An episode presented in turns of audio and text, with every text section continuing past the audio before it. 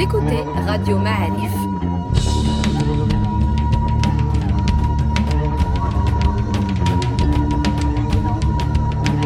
Le podcast Histoire.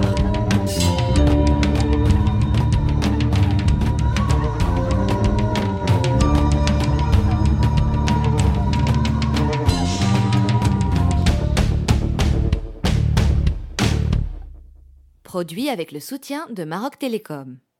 Bienvenue les amis dans un nouveau podcast Histoire de Radio Ma'arif. Euh, Nous sommes aujourd'hui à Marrakech euh, chez le professeur Hamid Triki qui nous fait euh, l'honneur de recevoir. Merci professeur. Merci d'être là. Et si nous sommes là évidemment, si on vous a si on s'est invité chez vous, c'est pour nous parler des Almohades. Les Almohades qui euh, sont une dynastie qui a régné à peu près 150 ans, c'est pas beaucoup dans l'échelle de l'histoire du Maroc, mais ça a eu un énorme impact, euh, énorme impact dont on parle encore. Euh, L'impact le plus visible aujourd'hui est ne serait-ce qu'architectural, on peut dire ça, puisque c'est une grosse partie de notre patrimoine, ce que viennent voir nos touristes. Euh, mais, vrai. mais, mais pas que, mais pas que. Il n'y a pas que ça. Donc entre le démarrage de l'aventure à Tinmel euh, vers 1120 et la fin de l'aventure avec la prise, la perte de Marrakech à 1269, il s'est passé beaucoup de choses de Ibn Tumart, Abdelmoumen, Yaqub Mansour.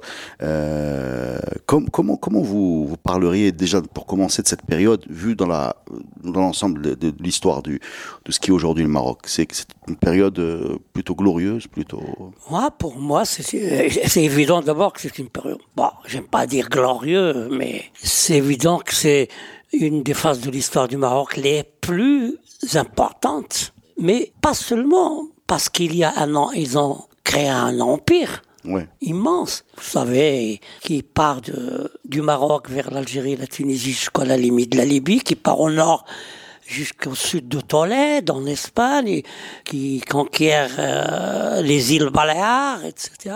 Et qui Donc, au sud s'arrête où à peu près? au sud, c'est- ils ont plutôt contrôlé de loin que occupé. Les Almoravides, comme vous savez, sont du sud, ils sont venus, ils ont dominé les routes qui vont jusqu'au Sénégal, Niger.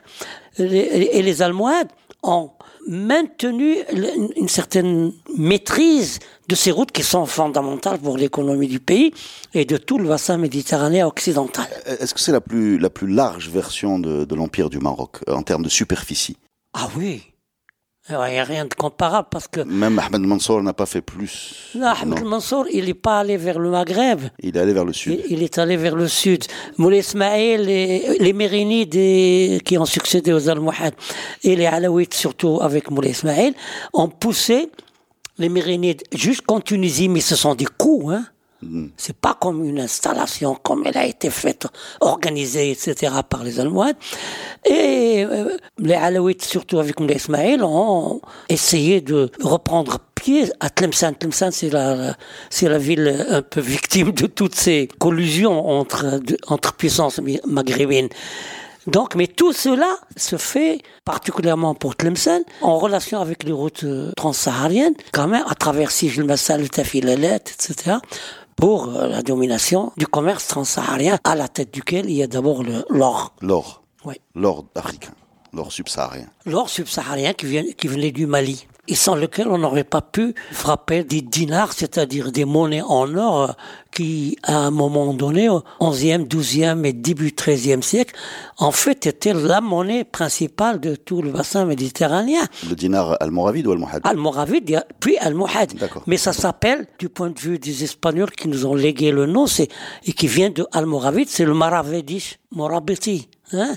Mais au point que des comtes, des potentats de la Sicile ou de la Provence exigeaient d'être réglés en dinar Maravédish qui peut être Almoravide qui a continué à circuler après les Almoravides, dont l'héritier c'est le dinar almohade et qui est pratiquement de même valeur.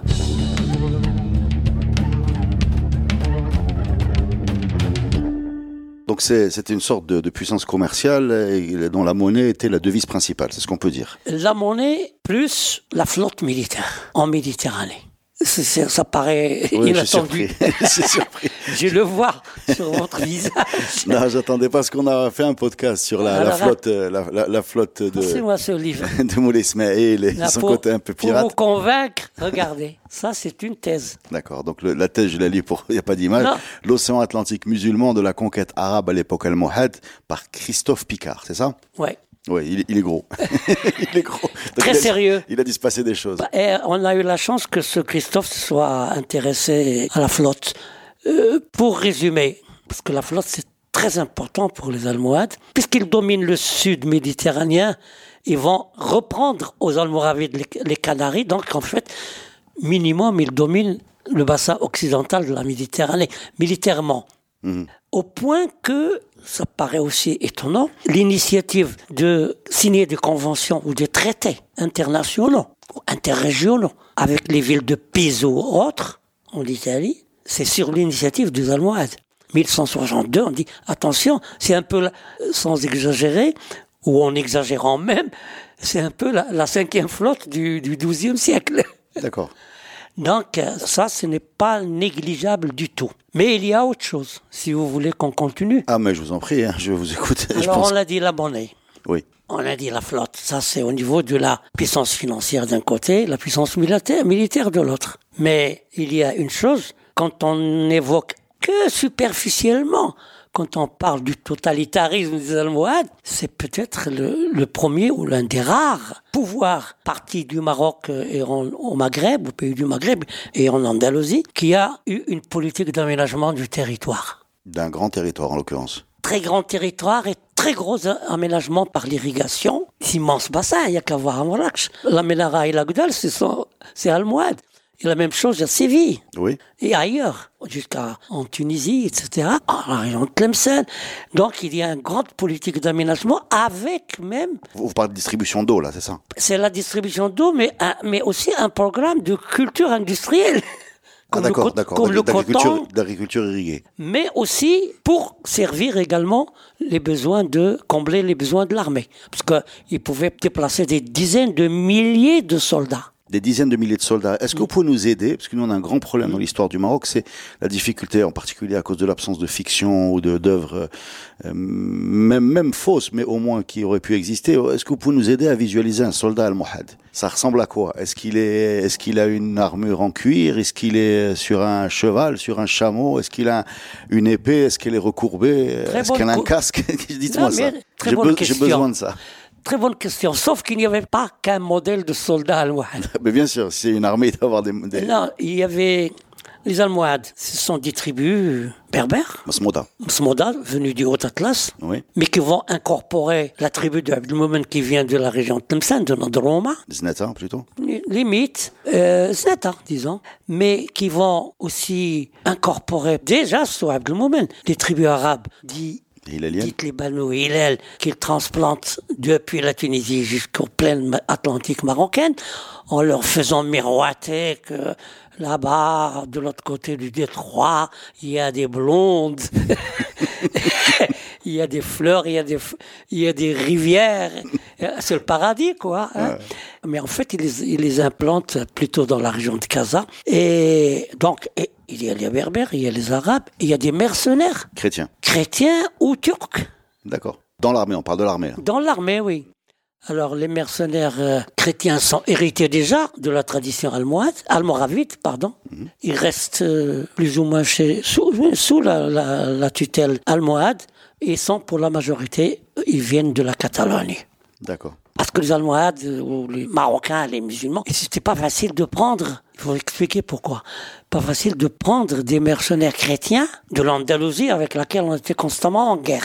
Mais par contre, la Catalogne, il est intéressé économiquement par le détroit, hein, il est en pleine expansion, Barcelone et tout ça, parle du 12e, 13e siècle, mais en même temps, il est rival de la Castille. D'accord. Et elle obtenait plus facilement que la Castille trop catholique. La dans la mesure où la Castille n'admettrait pas que le pape puisse sanctionner euh, l'engagement de, mercenaires euh, chrétiens euh, avec les musulmans. Avec les musulmans. Avec les musulmans. Par contre, les Catalans, ça passe. Les Catalans, comme les Génois et les Hollandais plus tard, eux, c'est des marchands et puis c'est tout. C'est-à-dire, quand vous dites de mercenaires, c'est des gens qu'on paye pour venir combattre oui, dans l'armée almohade. Ils sont engagés officiellement avec autorisation du pape à la demande de la puissance comme l'Aragon qui va demander au pape d'autoriser. Mais après négociation avec le calife almohade, ou avant avec les émirs almoravides. Je dis émir pour les almoravides et calife parce que chacun des almohades ont pris le titre de calife par opposition à Bagdad. Alors donc, il y a donc un contrat qui implique qu'ils soient payés, qu'on ne fasse aucun acte de prosélytisme à leur égard, et que même on soit arrivé à un moment donné, particulièrement au début du XIIIe siècle, avec l'affaiblissement de l'Empire almoravide et le besoin d'avoir des soldats de métier comme les Aragonais, on est arrivé même à, à autoriser la construction d'une église. Pour eux. À Marrakech, pour eux. D'accord. Donc, ce que je veux dire, c'est, c'est tout à fait euh, légal, euh, autorisé, sous-traité, etc. Donc on a une, une armée avec des Beno Hillel, des, Alors, des je Msmoda, des, je vais- des Catalans. Des Catalans. Je vais- Alors, c'est c'est toujours pas à quoi, à quoi elle ressemble. Là, je vais vous dire, dans, maintenant, on a campé les le, choses. le casting. tout. Le corps d'armée, disons le noyau principal des Almohades est constitué par des gens recrutés dans les tribus qui ont adhéré au mouvement depuis Tilmel. Depuis Soumert. depuis Ibn et ju- et juste après. Ils sont d'abord berbères. Ils ont une tenue spéciale, c'est-à-dire qu'ils ont des couleurs de costume. L'entourage immédiat a d'autres couleurs. Les gouvernants qui sont figures ou les commandants ont d'autres couleurs. Mais il y a des couleurs interdites au, au commun. C'est ce qu'on appelle Ahl Dar, Ahl Ashra, Ahl. Alors non, elle, Ashara et elle, ça, c'est en fonction de l'entrée, les chefs des, des tribus de le Haut Atlas ayant adhéré à la doctrine almohade. C'est des cercles concentriques en fait. Mais en fait, derrière les Ashara qui sont, euh, il y a des chefs, mais derrière ces chefs, il y a leur tribu. Oui. De même pour Al-Khamsin, Al-Arba'in, tout cela est un petit peu calqué, soit sur par le génie d'Ibn Tumert, mais dans, pas forcément dans le bon sens. C'est que en partant à, à Tinmel, il voulait essayer de, comme il se disait, impeccable, infaillible, etc. Il, il voulait faire laisser voir l'image qu'il est dans le même état que le prophète quand il est allé de Médine à Al-Ashara. Oui, oui, bien sûr. C'est une bios au Sahabo. D'accord. Les 50, c'est la même chose. Alors, ça, c'est la garde rapprochée, si vous voulez. Il y avait une garde particulière, formée, celle-là, parce que le génie de Abdelmoumen a, fait qu'il a, dès le début, créé une espèce d'école d'administration avant la lettre, mais avec formation militaire, comme celle qu'on fait aujourd'hui à Knetra, avec les fils de notables, comme celle qui a été créée par l'IOT, par la Suisse, qui s'inspire de Abdelmoumen du reste. Alors donc, ce corps s'appelle les Talaba. Talaba.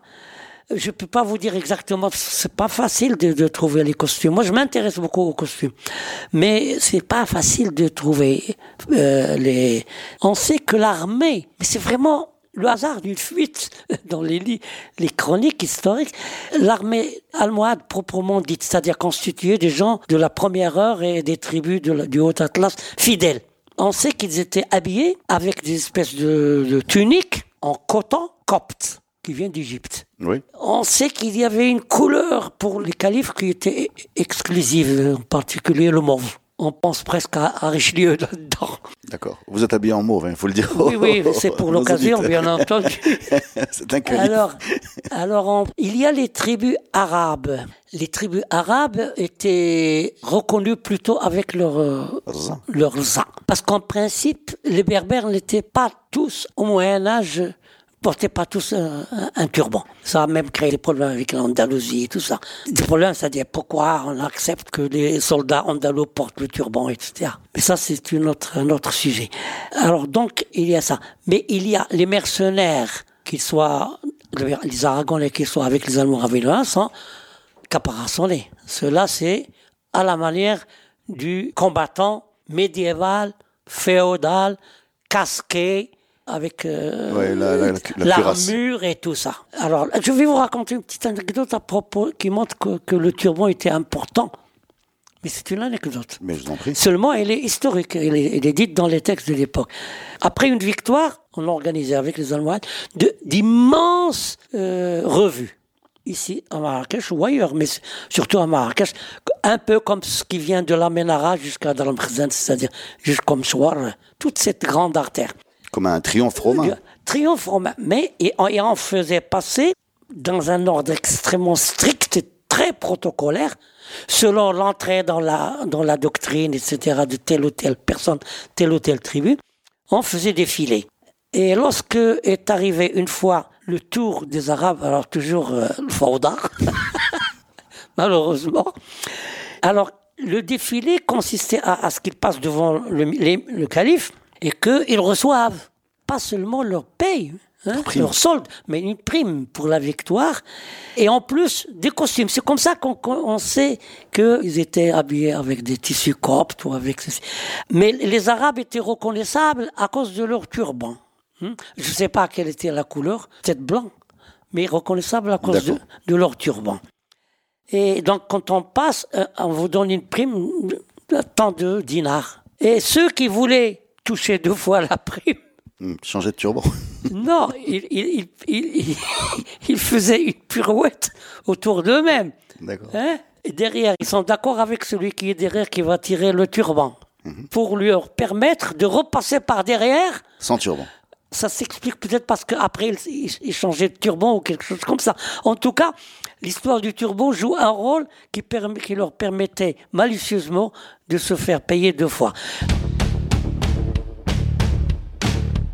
Au niveau de l'armement, l'arme la plus importante, enfin l'arme, l'arme protectrice la plus importante depuis les Almoravides, c'est un, une c'est-à-dire une, euh, Un bouclier. un bouclier qui est peut-être à l'origine, certainement même à l'origine de la souplesse des manœuvres et des Almoravides, puis des Almohades après.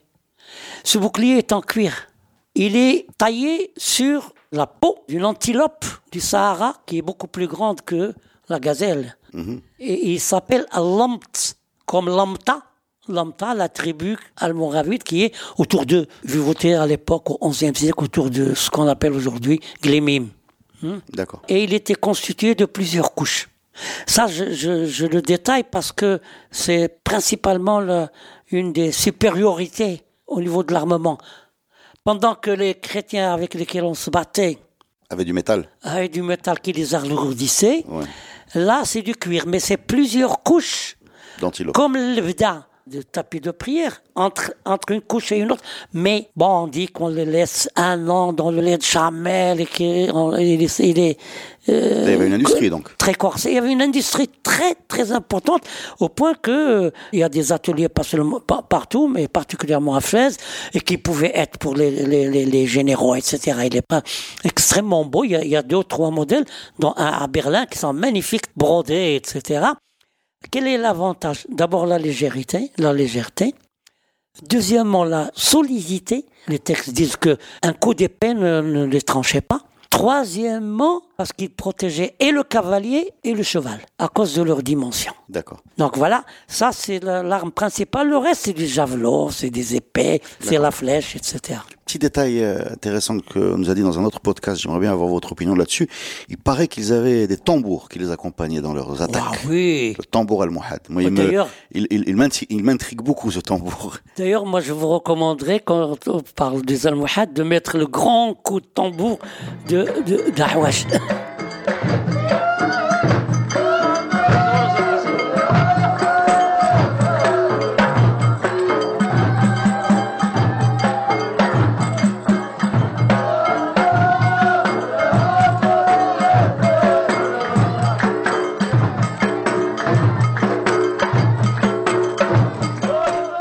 Ça, ça ressemble à ça, là. Si, Le- ça n'a pas pu changer. Là, il y a toute une hiérarchie de tambours. Le plus grand, qui, qui était Énorme. énorme. Je ne sais pas s'il fait 3 mètres ou 2 mètres et demi ou quelque chose comme ça. Peut-être 3 mètres, c'est beaucoup. De diamètre, je veux dire. Ça, c'est celui qui annonce la, la, la marche. Il est au devant et c'est ce qui annonce la marche. Ça, c'est le tambour derrière lequel se trouve le, le cortège émiral. Et puis, il y a tous les, les, les petits enfants du tambour qui suivent. Et ce tambour n'avait pas que il n'avait pas que le rôle de, avec un bruit, d'annoncer le départ, mais même les textes disent qu'il sème la crainte, la, la, la, Ouais, la terreur un peu, L'effroi. dans le, dans le cœur des- euh, de l'ennemi. Oui. Et il remonte le moral des combattants aussi. Oui, enfin, euh, le tambour, c'est toujours. euh, Ça excite. Ah oui, bien Ça sûr. excite. Ça, je Comme les hommes dire. sont, ont tendance à se tuer, et à s'entretuer.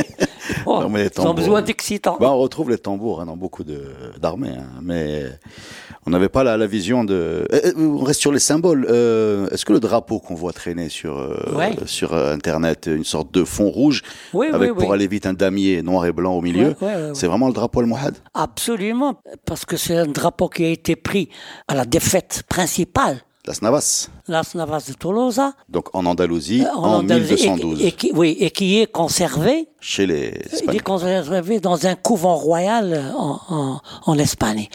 Donc, il a été même restauré là-bas. etc. Moi, je l'ai vu sur place. Il existe absolument. D'accord. D'accord. Euh, il y a une inscription coranique autour qui dit que euh, faire le djihad, c'est, c'est le meilleur des commerces. Il faut le prendre dans les deux sens. le commerce au sens large de, vis-à-vis de Dieu, mais aussi le commerce tout court. Parce qu'il y a les, il y a, les rapines, etc. Et la deuxième chose, c'est que quand on observe l'encadrement de ce, ce drapeau, peu de gens le, le- le remarquent, ce qui est à droite, la ligne, la, la lisière à droite et à gauche, c'est absolument un tapis berbère du haut Atlas, comme il existe toujours, qu'on appelle le L'épopée al-Muhad commence avec Ibn Soumart. Qu'est-ce que vous dites euh, Aujourd'hui, il est, il est présenté comme une sorte de prédicateur euh, puritain qui va commencer euh, sous les Almoravides euh, à, à semer, à semer sa, sa doctrine plutôt dure. En se basant sur euh, des modes de vie jugés décadents des Almoravides, et c'est comme ça qu'il va commencer à fédérer sa première, euh, sa première, euh, ses premiers adeptes, avant que Abdelmoun ne, ne prenne le relais. Euh, Qu'est-ce que vous pouvez nous dire sur ce personnage de, de gourou un peu de, de un peu gourou politico-religieux, avec une, une volonté de, de se rapprocher de l'imagerie du prophète. Que- comment vous, vous voyez ça, vous? Si on le juge en tant comme, j'allais dire d'État, mais presque, hein, sous, l'angle politique, c'est un grand malin, très grand malin, très doué. On laisse de côté le côté euh, Doctrine. doctrine. Mais d'abord, c'est un chasseur de tête. Et il s'est pas trompé sur Abd- Abdelmoumen. Ça, c'est la première des choses, puisque c'est lui qui l'a choisi et qui l'a convaincu à le suivre. Ensuite, tous ceux qui sont autour, les dix, par exemple, à Tinmel, euh, il a su les, Les castés. les caster. Et là où il est, parle pas de la doctrine, là où il est intraitable, parce que pour lui, le mouvement doit absolument réussir. L'ennemi, c'est les Almoravides, il faut les détruire. L'ennemi intérieur, dans les rangs des tribus, le moindre récalcitrance, le moindre tribu récalcitrante, elle est non seulement écartée, mais les chefs sont Exterminés. exterminés. Les individus aussi sont exterminés, et c'est ce qu'il appelait tamiz, c'est-à-dire, C'est une sorte d'épuration. oui, une période, oui, oui, une, une épuration. Ben, on va rester sur cette période parce que Daniel Rivet, qui, qui est l'auteur de l'histoire du Maroc, qui, qui est un peu, enfin, qui est un ouvrage très respecté dans votre milieu, euh, fait euh, ose la, la comparaison, fait une comparaison avec le avec le léninisme au sens de la de la de la doctrine et, y compris avec les épurations qui, qui vont avec. euh, oui, on pourrait dire qu'il y a, il y a euh, Lénine et il y a Staline. voilà. Staline serait Abdelmoumen. voilà. Et Lénine serait le le- l'idéologue. Même, est-ce, que ça vaut même- quelque chose cette comparaison hein? Je ne sais pas s'il faut aller jusqu'à comparer avec l'incomparable. Bien sûr, la- le seul point, c'est que voilà notre doctrine, vous êtes pour ou vous êtes contre. Si, si vous vous êtes contre, vous êtes éliminé. Il y a ça, il y a rien d'autre. Temiz. Mais il faut quand même pas euh, négliger le côté organisateur d'Ibn Tumert. Il y a bien sûr ce qu'on dit, ce qui est vrai, a euh, l'intransigeance, euh, euh, le totalitarisme, le, tout ce qu'on veut, l'intégrisme, tout ce qu'on peut dire aujourd'hui et qu'on l'appliquerait à, à, à Ibn Tumert. Mais il faut pas oublier que si l'empire almohade s'est constitué, c'est tout de même sur la base de la structuration avant 1130 à Tinmel par Ibn Tumert.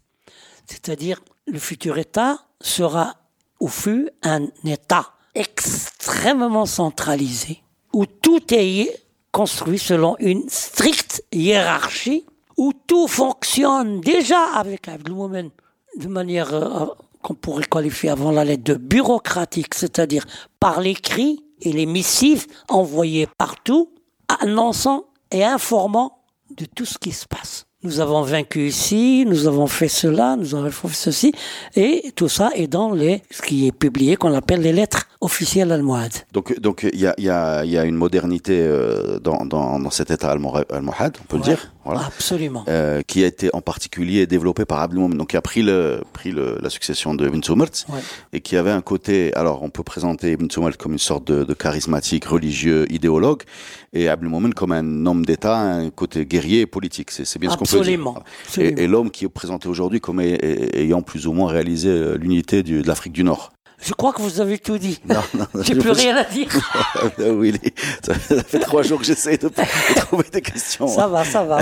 C'est les questions donc, sans. Donc, ouais. donc, donc, on, on arrive à Abdelmoumen. Euh, Est-ce que vous pouvez nous parler de, de, de ce personnage qui, paraît-il, aurait euh, donc vient pas de, de, de Msmoda, il vient, il vient de, de l'extérieur, il vient de, de la région de Tlemcen. Voilà, et qui s'impose et qui fait euh, de son pouvoir un pouvoir héréditaire aussi.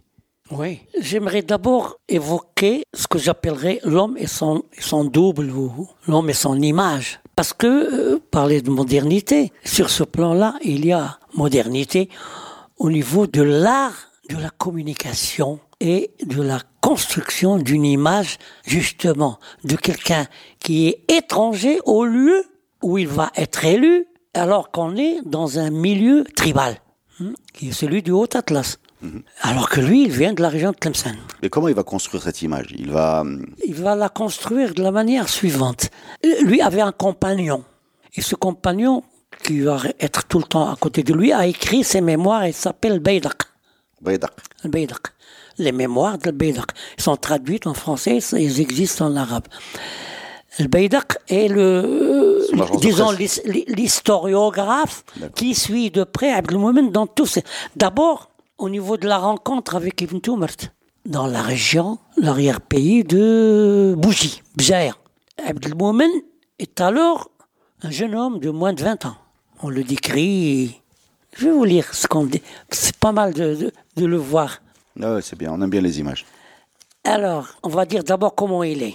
Il est blanc, il a les yeux clairs, il a un grain de beauté noir sur le, la joue à droite. C'est comme ça qu'il est décrit. C'est un homme, dit-on, d'un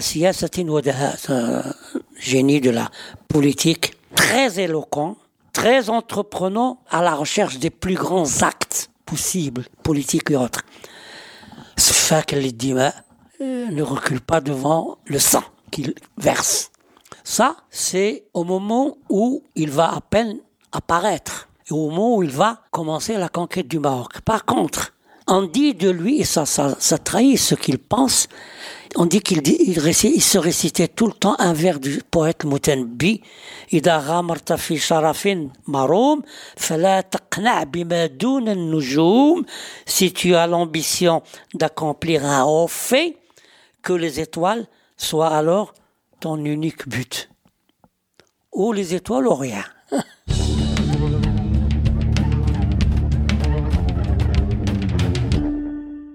Alors, comment l'image s'est construite? Il est d'origine humble. On, pense que la réalité, c'est que son, père était potier. Mais qu'un jour, sa maman aurait eu un rêve. Elle a vu comme du feu, de la lumière qui sortait de son ventre, alors qu'elle était enceinte. Euh, à droite, à gauche, au nord, au sud, dans toute la direction des points cardinaux. Elle est allée chez celui qui devine les rêves. Qui explique les rêves. Et attention, lui a-t-il dit, tu vas enfanter un enfant qui gouvernera le monde à droite, à gauche, au nord, au sud, etc. Elle l'a raconté à son frère, la maman. Et là, ça reproduit déjà l'histoire du Coran de Joseph et ses frères. Attention, garde ça secret pour toi, ne le dis à personne. Certainement, et cet enfant que tu portes en toi sera quelqu'un.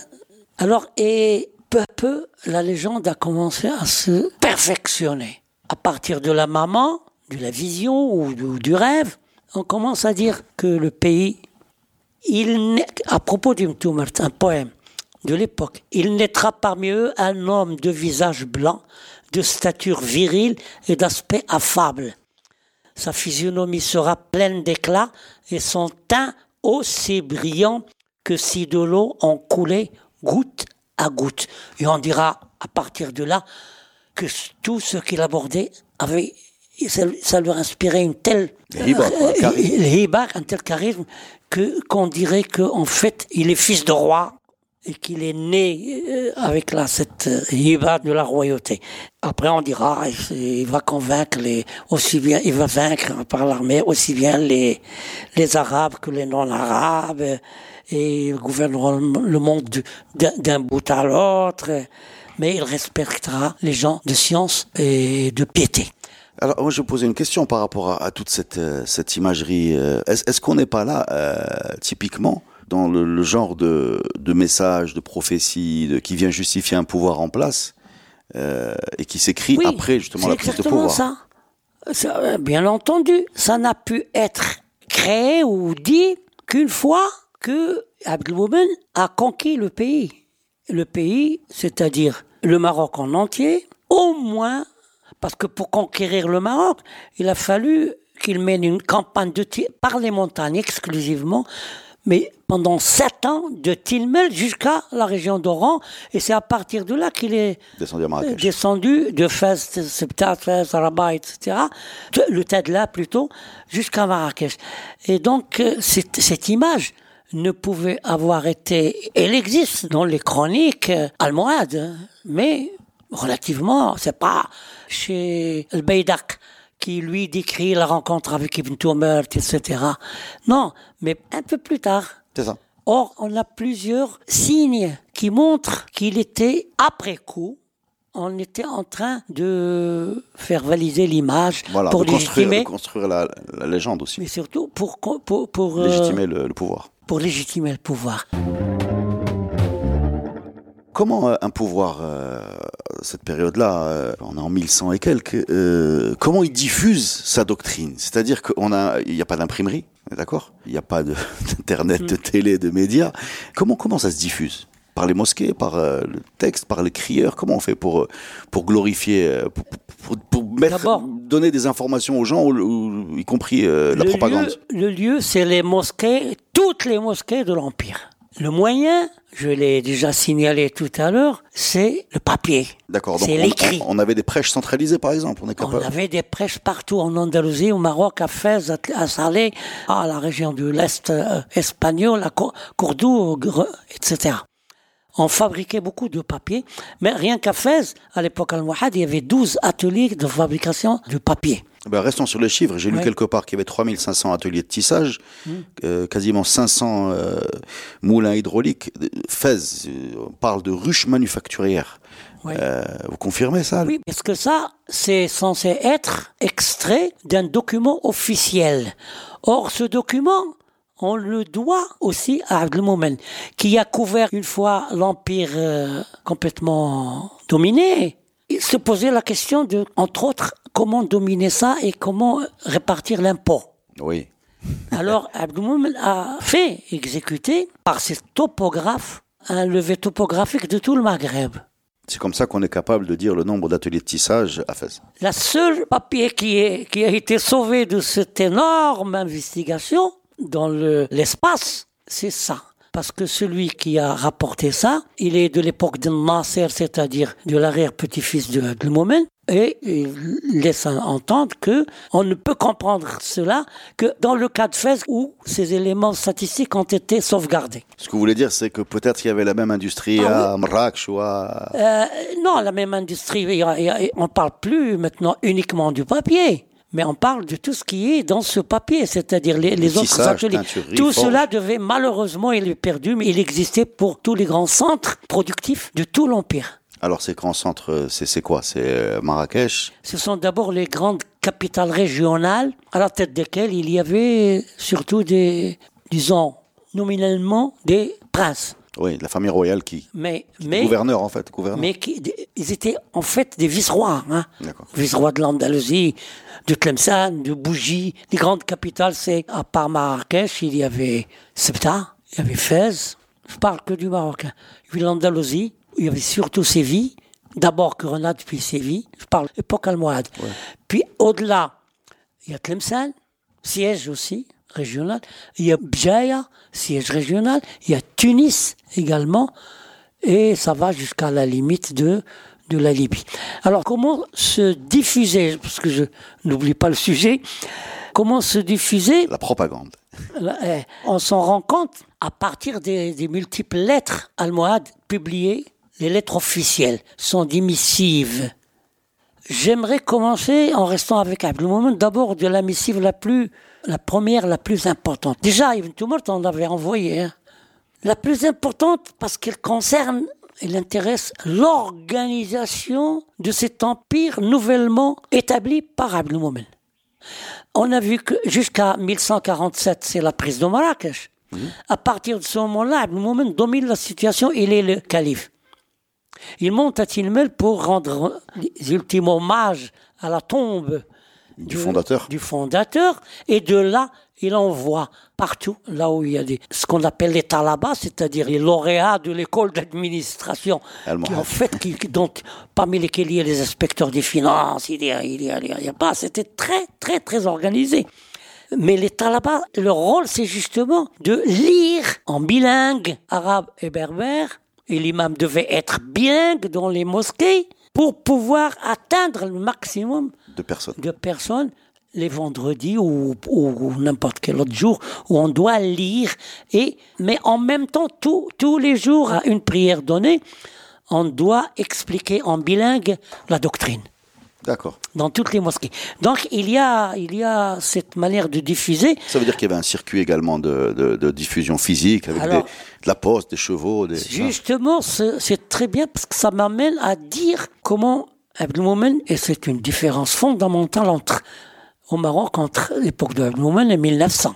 L'organisation du courrier postal officiel, Abdelmoumen l'a faite dans la lettre qu'il a envoyée, pas la lettre, c'est une espèce de, de codification qui peut tenir lieu avant la lettre d'une espèce d'embryon de constitution de lettres. C'est ce que je voulais dire, une constitution.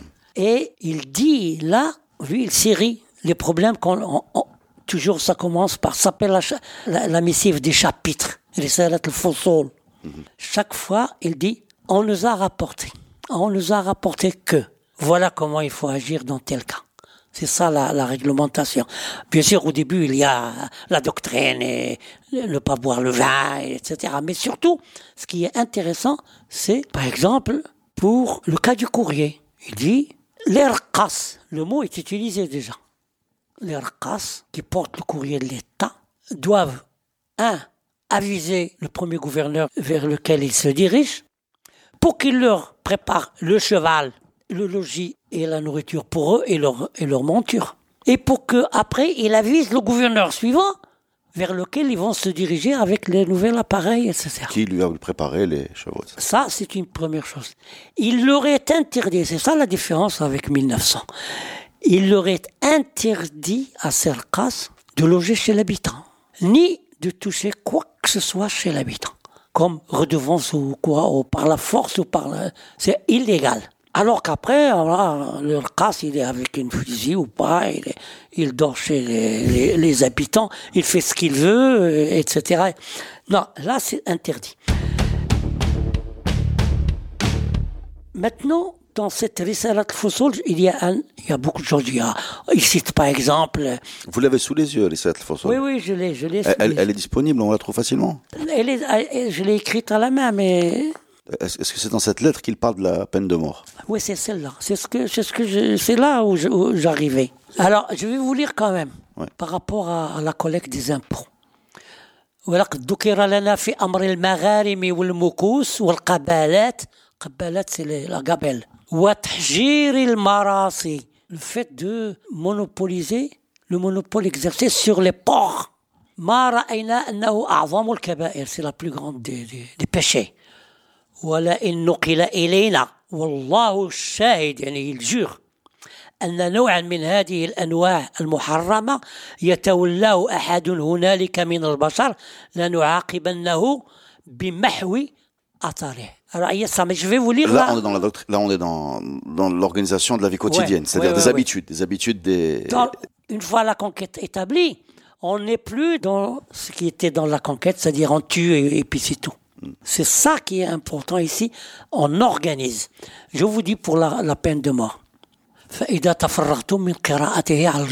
Quand vous aurez achevé de lire ceci au, peuple. au grand public, اكتبوا منه نسخا إلى كافة قبيلة من قبائل ذلك النظر alors reproduisez cela diffusez. à toute tribu وكل كرة partout et chaque district voilà à propos de l'exécution de la peine de mort, euh, c'est la der- c'est le dernier article.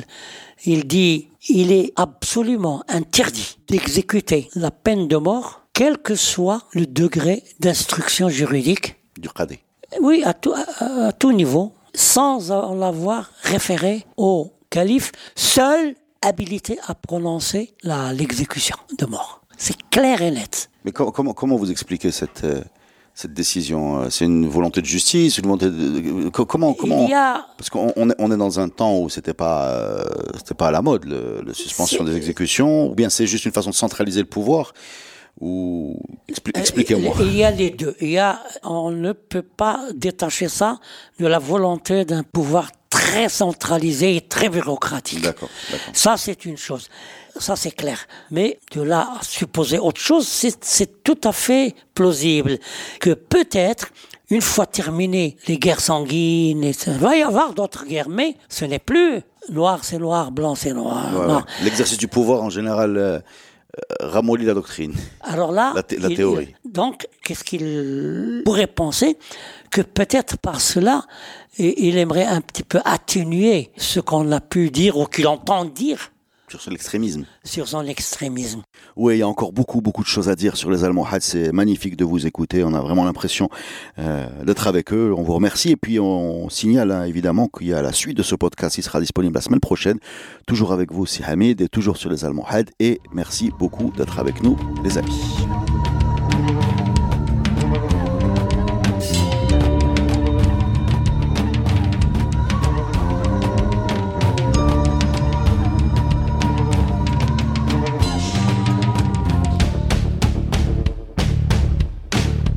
Ce podcast est produit avec le soutien de Maroc Télécom. Maroc Télécom, un monde nouveau vous appelle.